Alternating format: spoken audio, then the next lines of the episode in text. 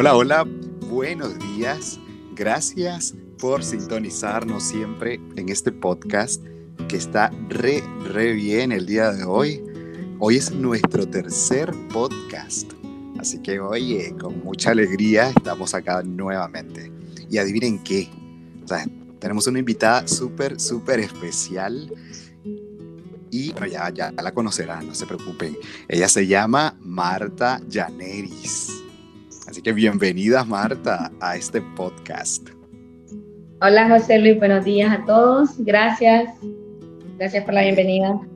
Por supuesto, y es que nos encanta tener a, catequistas dentro de esta nueva iniciativa. Así que esta es la tercera iniciativa y es tu primera vez en este podcast, ¿sí o no? Sí, sí, así es. Bien, y te cuento, bueno, hoy tenemos un programa súper especial porque va a ser totalmente distinto, ¿ok? Ok. Ok. Bueno, y contanos, ¿y de dónde sos? Y eh, contanos tu trayectoria ahí un poco para que te conozcan. Eh, bueno, pues yo estoy en la capilla Nuestra Señora de Guadalupe. Mm, en la catequesis prácticamente eh, inicié ya por los por el año 2008, más o menos. Uh, hace bastante. hace mucho hace mucho. Entonces, eh, por allá, para el año 2008, entonces este, iniciamos, eh, todavía mi comunidad estaba iniciando a formarse, en Guadalupe todavía no era una capilla como tal. Entonces, eh, inicié en la capilla Divino Niño. Fue mi primer año, de hecho, la catequesis fue en capilla Divino Niño.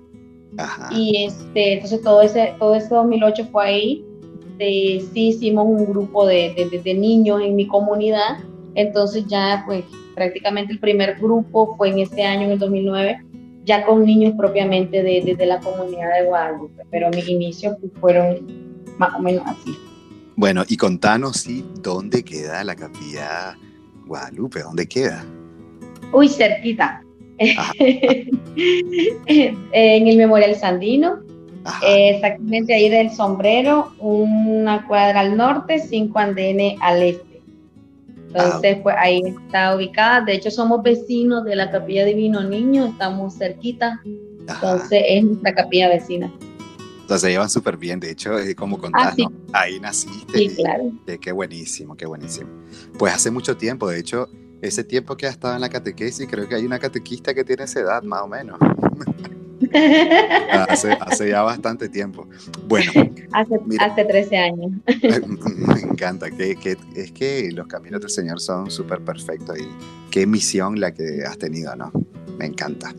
Te cuento, hoy, vamos, hoy vamos a analizar ahí eh, una pequeña canción que, que, nos dice mucho y que, y que quiero que lo compartamos y, y descubriñemos ahí el, el, el meollo del asunto de esta canción, ¿te parece? Ok, perfecto. Perfecto. La canción, no te voy a decir cómo se llama porque da muchas pistas, pero sí vamos a empezar con, eh, con el párrafo, uno de los párrafos fuertes, ¿oíste? Ya directo. Entonces yo voy diciendo ahí una pequeña eh, eh, frase y la comentamos. Ok. Listo. Bueno, dice así, dice así. Siembra, Señor, en mi alma una sola gota de tu santa humildad. ¿A qué te recuerda? ¿A qué te recuerda esta frase y qué te dice esta frase? Bueno, creo de que, mm, imagínate, es prácticamente pedir lo mínimo, lo mínimo al Señor sabiendo de que, sabiendo de que nos hace falta todo, ¿verdad? Al final creo que la, el pedir humildad creo que es lo más grande que podemos hacer nosotros y, sabes que, José, creo que es una de las cosas de las que, de las que todos carecemos en realidad.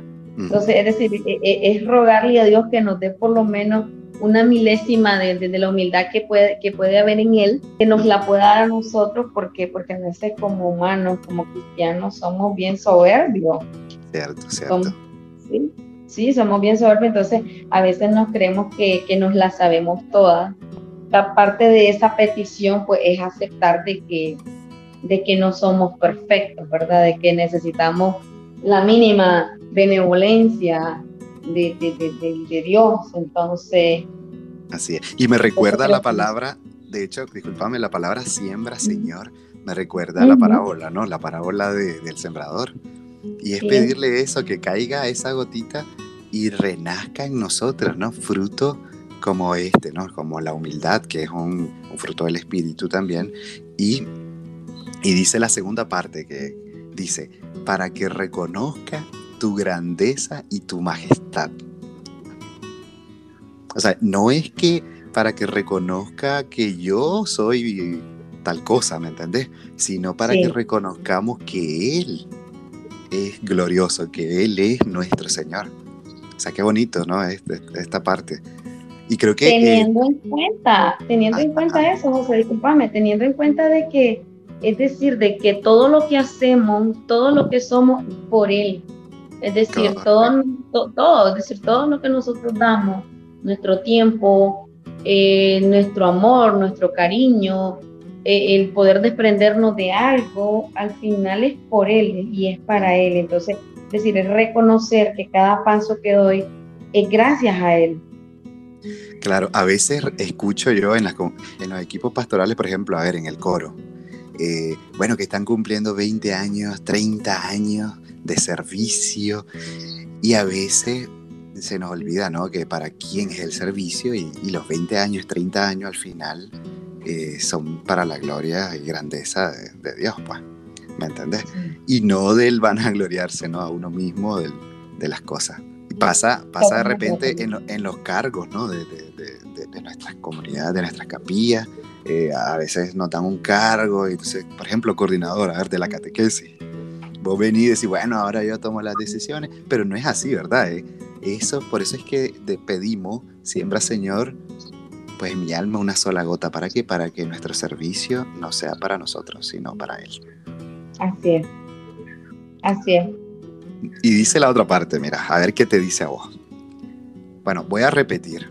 Siembra, Señor, en mi alma una sola gota de tu santa humildad, para que reconozca tu grandeza y tu majestad. Hasta ahí vamos, ¿verdad? Dice la otra parte. Y que escuche tu voz, que me enseña en la voz de mis hermanos que escuche tu voz, que me enseña en la voz de mis hermanos. ¿Qué te, qué te dice un poco ahí? Creo de que, creo de que eh, es, es la práctica que nos falta muchas veces.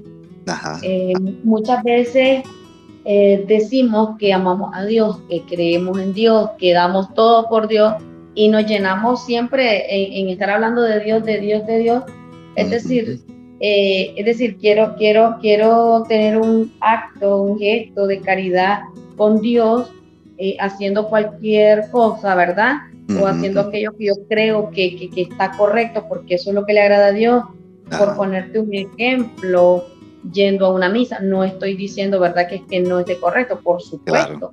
Claro, eh, sino de que tengo, es decir, lo que yo pienso, tengo que, tengo que ser coherente con lo que yo hago. Entonces yo no puedo venir y, e ir a una misa o ir a un rosario o participar en todos los Via Crucis, es decir, llenar toda mi vida de actos de, caridad, de piedad, perdón, eh, si, no, si no lo acompaño de la caridad con mi hermano.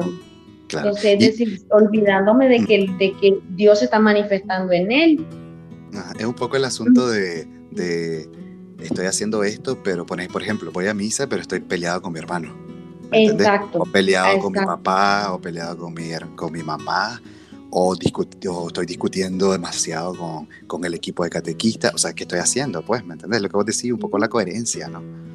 Sí, mm. hay un, hay un canto muy bonito que a mí me gusta también, que también hace mención a esto mismo que estamos mencionando, y es que dice, quien a su hermano no ama, miente si a Dios dice que ama. Es decir, yo no puedo eh, decir que amo a Dios, que que, es decir, que toda mi vida depende de Dios, que todo mi servicio es para Dios, si al final no estoy siendo coherente con mis acciones, es decir, si mi hermano para mí, eh, si, no estoy, si no estoy viendo a Dios en el hermano, es decir, si lo estoy juzgando, si en lugar de poder ayudarle o poder tenderle una mano, más bien soy una piedra de tropiezo para él o más bien yo colaboro o coopero para que mi hermano caiga o se hunda más de lo que ya está, o sea, por ponerte un ejemplo. Así, y escuchar la voz de Dios también en los hermanos, también el hermano catequista, por ejemplo.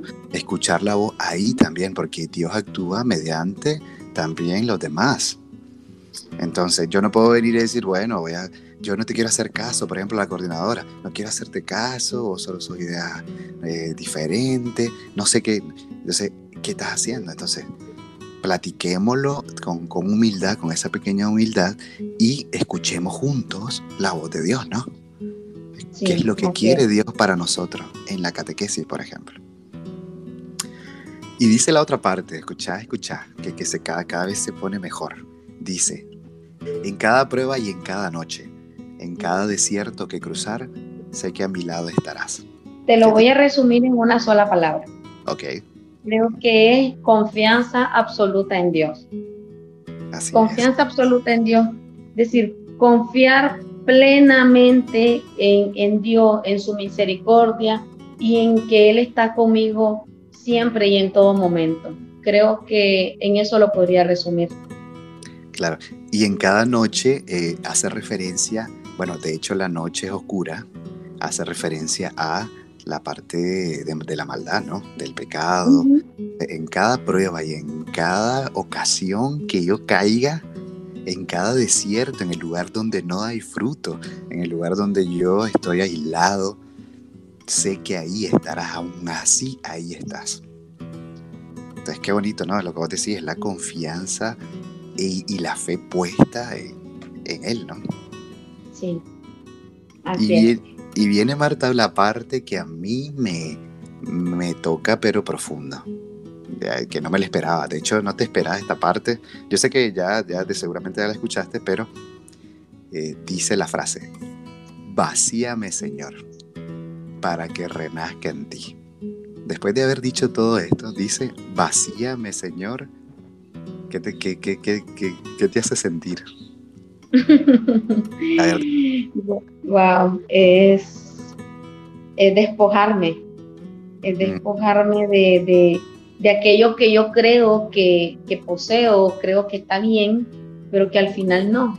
Es decir, despojarme de lo que yo soy, despojarme de lo que yo tengo, despojarme de lo que yo me creo, para poder dar ese espacio que sea Dios quien habite en mí y que sea Él y por medio de Él quien yo pueda ser y actuar. Creo que eso al final. Así es. Y imagínate, imagínate, y a mí se me viene a la mente rápida uno nace, va al colegio, va a la escuela, va aprendiendo, eh, si tienes habilidades, pues va eh, empujando esas habilidades hacia adelante, llegas a la universidad, aprendes, te titulas, eh, tienes un doctorado, una maestría, ¿y qué hay de todo eso sin Dios? Y empezás a, sentir un vacío, te lo digo, absurdo, porque todo es material, todo es te, crees poderoso, te crees con, mucho conocimiento, y viene esta palabra y te dice, vacíame Señor, o sea, vacíame de todo lo que creo ser, ¿me entiendes? Y renazque en ti es ponerte a, a la merced de Él, ¿no? que creo que al final, José, eh, al final es la búsqueda de todo. Es la búsqueda y, y, es la, es decir, eh, es, ese ideal que todos podemos tener, que pocas veces trabajamos y a veces se nos olvida un poco el horizonte, a veces nos desviamos un poco de, de cuál es nuestra meta y por qué estamos en la iglesia y por qué somos catequistas. A veces se nos olvida eso y se nos olvida ese llamado tan bonito, porque para mí la catequesis es eso, un llamado muy, muy especial que Dios le, le ha hecho cada uno de los catequistas, me ha hecho a mí como catequista, le ha hecho a cada uno de mis hermanos. Y a veces creo que se nos olvida eso, es decir, el saber de que, de que no es para mí, de que no es, no es para mi vanagloria, no es para él. Y vacíame también eh, porque estoy lleno de poder, porque me creo, o lo sabe, porque me creo el que doy la mejor clase de catequesis, porque me creo el único, porque nadie lo hace como yo. Entonces, vacíame de todo eso. Vacíame, quiero renacer nuevamente. Y eso es lo que nos está invitando hoy esto, ¿no? Esta, esta conversación que tenemos a, a los catequistas, ¿no? A, a, vaciarnos, a que lo que sabemos, me recuerda un poco al, al, a, una cultura china también, de llenar la taza de té. Cuando uno tiene la taza de té muy llena, y me refiero a conocimiento, me refiero a actitudes, la tiene llena hasta que se chorrea. Entonces uno no le entra conocimiento nuevo, ¿me entiendes? Y entonces, ¿qué hace? ¿Qué hacen ellos en su cultura? Bueno, darle vuelta, vaciar y volver a aprender. Me recuerda un poco a esto, ¿no? Eh, vaciarnos para que nos llenemos la taza de amor ya y no de, conocimiento, de muchas cosas, abrumación y, y, ahora de plano que de amor y de verdad, que es lo que dice en la siguiente frase, dice, haz de mí nada esto es duro, mira, haz de mí nada. Manifiesta en mí tu voluntad. Enciéndeme en tu amor y verdad. ¿Qué pensás de esa frase? Haz de mí nada. Es reconocer, creo que es reconocer eh, que al final somos eso, al final sin, sin, sin Dios, al final estoy total y plenamente despojada de todo es decir, haz de mí nada, es decir, no, no, no, no me hagas ser ni sentir de que, de que yo lo puedo todo. Es decir, veo que e, es lo mismo que te decía en la frase anterior. Es decir, confío plena y absolutamente en Dios. Es decir, es Dios a quien le debo todo. Es decir, si no tengo a Dios a mi lado, si no tengo a Dios en mi vida, o sea, sin Él nada soy así, en, una frase tan cortita, sin él nada soy. Así. Sin él nada soy. Bueno, ha sido increíble analizar este pequeño párrafo. De hecho, le vamos a compartir aquí abajo eh, la música completa para que puedan escucharla también. Y, gracias Marta por, por tu tiempo, sé que vale mucho y, y es importante eh, estos espacios, ¿no? Para compartir y, platicar. Te agradezco muchísimo, José. Eh, muy agradecida con vos por este espacio, por este tiempo, por este trabajo también que haces, porque al final eh, es sacar, sacar ese tiempo para, para poder compartir con el resto de los muchachos de la catequesis, con nuestros padres, es decir, el poder compartir este espacio que nos ayuda a reflexionar también y el poder también salirnos un poquito del trajín del día, porque ya viste, a veces me cuesta un poco el poder desconectarme, yo te lo, yo te lo comentaba hace un rato, es decir, el, el, poder hacer esos espacios, pero yo creo que son importantes y son necesarios siempre el poder hacer esas pausas en, en, la vida de cada uno de nosotros para, para poder un poquito sentarnos y detenernos y reflexionar qué, qué estoy haciendo ¿qué estoy haciendo? Entonces yo más bien, más bien el agradecimiento es para vos porque me permitís pues poder compartir y me, y me ayudas también, ¿verdad?, a, hacer estas pausas también en el día a día. Entonces te agradezco un montón, te agradezco Genial. Y te digo, la gente cree que, que esto lo planeamos o que, o que vos venís a mi casa y, me dicen, y es que llega, llegan a tu casa y lo platican. ¿Qué va a hacer? Les cuento, catequita, les cuento que, que yo estoy trabajando o sea, en mi trabajo laboral todos los días y Marta está trabajando duro ahorita y tuvo ese pequeño chance para salir un poco de ese trabajo y dedicarlo a esto. Entonces, eh, aprovechen estas oportunidades porque es que es súper lindo compartir y el tiempo, pues, como dice la Marta, hay mucho tiempo para todo, pero menos para estas cosas. Entonces, enhorabuena, gracias, en serio. Y terminamos entonces con una oración que, que siempre digo que les encanta a los niños y es Dulce Madre, para que lo hagamos juntos. ¿Te parece, Marta? Perfecto. Ok, empecemos. Dulce Madre, Dulce Madre no te, alejes. tu vista de mí no aparte. Ven conmigo a todas partes y solo nunca no te ya que nos proteges tanto como verdadera madre, haz que nos bendiga el Padre, el Hijo y el Espíritu, Santo. Amén. Así que que tengas un gran día. Abrazos enormes. Un abrazo, gracias. Saludos.